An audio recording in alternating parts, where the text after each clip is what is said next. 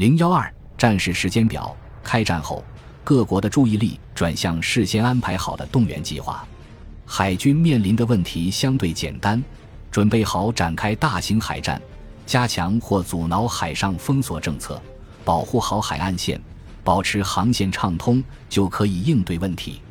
而陆军面临更大的风险，因为如果一支军队战败，很有可能整场战争也就结束了。大家都认为应采用进攻性战略，每场战役速战速决，再加上精心准备的计划。他们已经准备好应对几乎所有可能发生的意外事件。各国的战争计划中都包含详尽的动员工作日程表，而且各将领都想最先开展动员工作。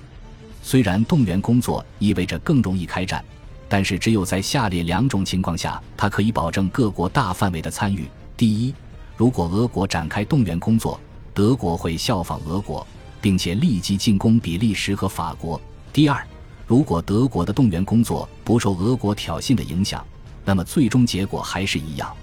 俄国任何形式的全面动员工作都会引起德国的警惕，因为对德国而言，动员就意味着战争。可能只有极少数的文官完全理解各国之间的相互联系，有些军事策划者都吃不准这些联系。一九一四年，德国的战争规划简单又危险，机械化程度相当高。为避免受困于法俄之间的两线作战，德国会最先在西边发动袭击，侵犯比利时的中立地位，在大规模的扫荡行动中包围并压垮法国军队。一旦法国战败，德国会重新部署其主力军对抗俄国，在奥匈帝国的帮助下结束战争。俄国试图立即向法国提供援助，扰乱德国在西边的进攻。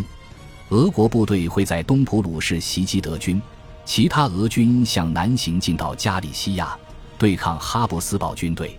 但是要想达到目标，俄国不得不马上展开动员工作。因此，他们在七月危机伊始就制定了计划，而这些计划将会给欧洲的和平态势带来重大影响。值得注意的是，意大利在一九一四年八月采取了一些初步措施。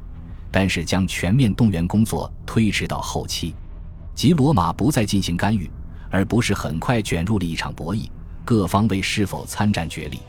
直到一九一五年八月，意大利这一仅剩的战前主要盟国才加入了战争，但是他改其意志，加入了与同盟国对立的协约国。